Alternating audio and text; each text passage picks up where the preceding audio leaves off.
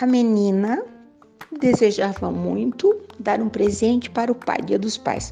Essa história não é antiga, ela é nova, com alguns nuances de passado. Só pra ficar com um ar retrô? Pois é. é isso. E nós já começamos pelo lugar mais louco. Quem acreditaria? Sabe onde nós fomos procurar tal, o tal do presente? Numa gráfica. Hã? Inusitado não é o lugar onde nós fomos procurar o presente para que a menina agradasse ao seu pai no Dia dos Pais.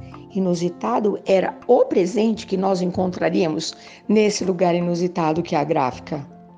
O desejo da menina era uma camiseta bordada com fusca. O pai ama fusca. Pois é, muito tosco tudo isso, não é?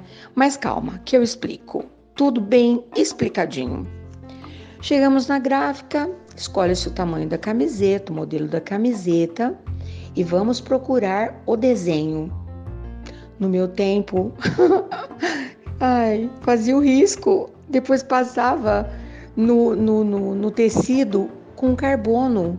Primeiro bordava, depois costurava. Hum, tá tudo confuso de trás para frente, que loucura!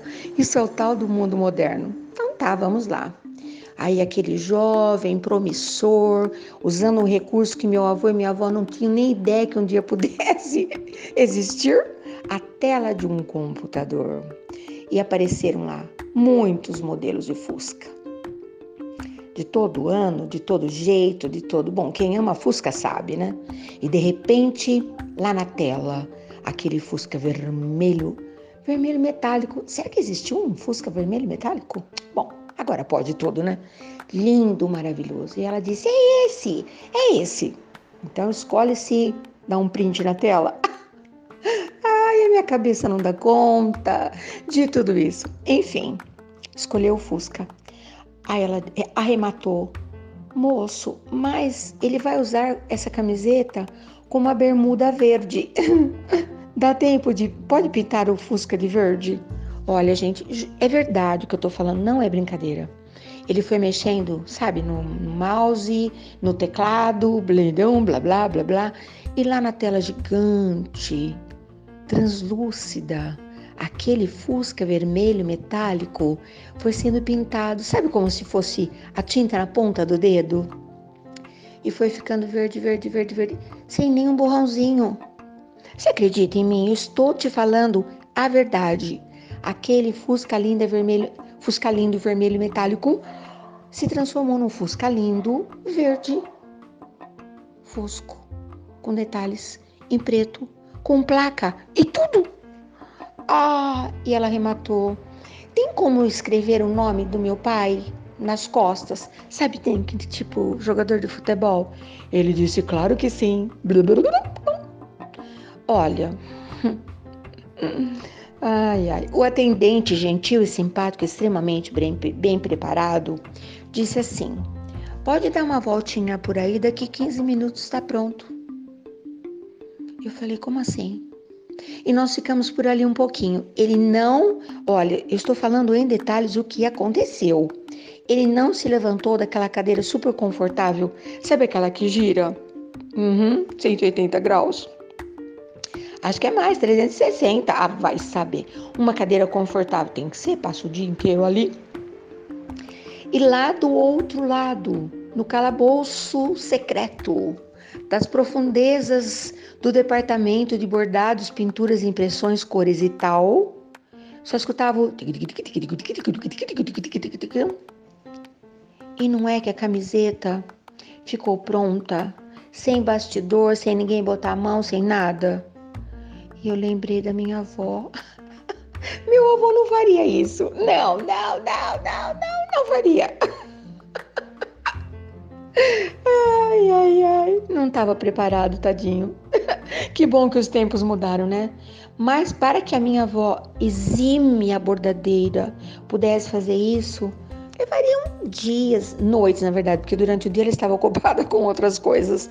E à noite ela bordaria trançaria, torceria as meadas de linha cortaria na mesma medida, passaria todas elas pelo buraco da agulha ah, para bordar uma camiseta. Mas eu acho que meu avô não usaria uma camiseta bordada de fusca. Acho que não. Nossa, ele era tão sério, né? Sem preconceito algum, mas ele era sério e básico. E eu fiquei pensando que coisa fantástica é o um mundo moderno.